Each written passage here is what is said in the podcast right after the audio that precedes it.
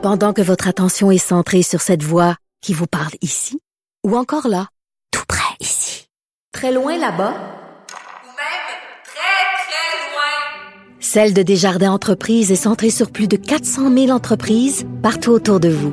Depuis plus de 120 ans, nos équipes dédiées accompagnent les entrepreneurs d'ici à chaque étape pour qu'ils puissent rester centrés sur ce qui compte, la croissance de leur entreprise. Radio. Cube Radio. En direct à LCN. Personne. Salut Geneviève. Bon après-midi, Julie. Alors, euh, tout le monde a entendu parler, hein, je pense, de cette histoire. École primaire à Montréal qui a dû fermer en raison d'une éclosion.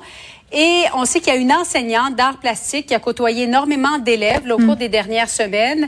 Euh, elle a été testée positive. Maintenant, est-ce que c'est elle qui est à l'origine de l'éclosion? On ne le sait pas. Il y a une enquête qui est en cours. Et est-ce qu'elle aurait encouragé les élèves à ne pas porter le masque? Là aussi, il y a une enquête qui est en cours, mais ça relance tout le débat de l'obligation de demander au personnel enseignant d'aller se faire vacciner. Bon, euh, clairement, on serait pas dans cette situation-là si on obligeait la vaccination euh, dans les écoles. Maintenant euh, que c'est dit, je pense que c'est important qu'on souligne et qu'on spécifie avec un gros crayon marqueur là, que la majorité des professeurs sont vaccinés.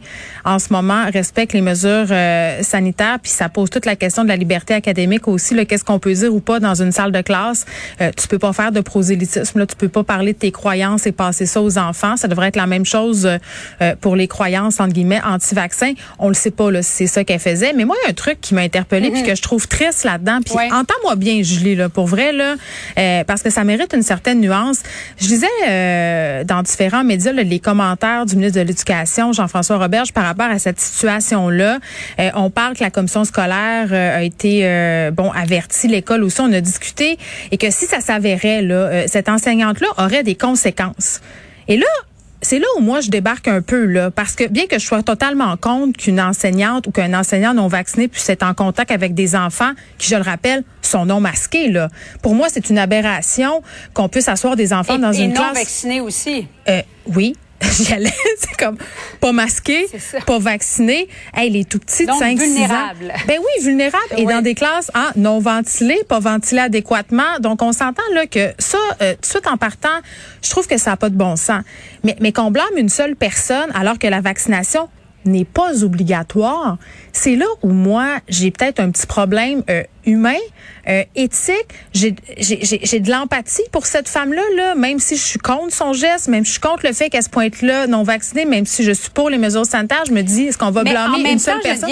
Si elle aurait, si elle, a- elle aurait fait la promotion de ne pas porter le masque à ses élèves, Ah, ça, ça change la game, là. Ça, ça, ça change la Ben, game ça, oui. complètement. Ça, ça Qui vient est au courant de ses agissements. Oui, oui, ça, ça vient changer la donne, Effectivement. Si cela s'avère, là, au bout de l'enquête, là, que cette enseignante-là faisait la promotion euh, de mesures euh, anti-vaccinales, avait un discours complotiste ou peu importe, là, si ça, ça s'avère, on vient de changer tout totalement de registre. Mais si son seul crime, entre guillemets, c'est d'avoir été positive à la COVID-19 parce qu'elle n'était pas vaccinée, qu'elle s'est présentée sur son lieu de travail, Mm-hmm. si elle le savait pas, là, ben justement, ça n'en est pas un crime. La vaccination n'est pas obligatoire. Alors moi, je reviens au Voilà. point de départ. Pourquoi, au lieu d'imposer la vaccination seulement au personnel de la santé, on ne l'a pas imposé toutes les personnes qui travaillent avec des gens vulnérables, les enfants, personnes âgées. Quand tu travailles en santé, on réglerait tous ces problèmes-là et on ne serait pas en train d'avoir cette discussion-là. Et le ministre qui a répondu, Jean-François Roberge, en chambre ce matin, euh, que la santé publique euh, ne le recommandait pas, du moins pour l'instant. On va voir au fur et à mesure que l'année scolaire Une va belle- avancer. Une belle Merci contradiction euh, encore. Merci, Julie. Salut, bon après-midi à toi. Bye Allons bye.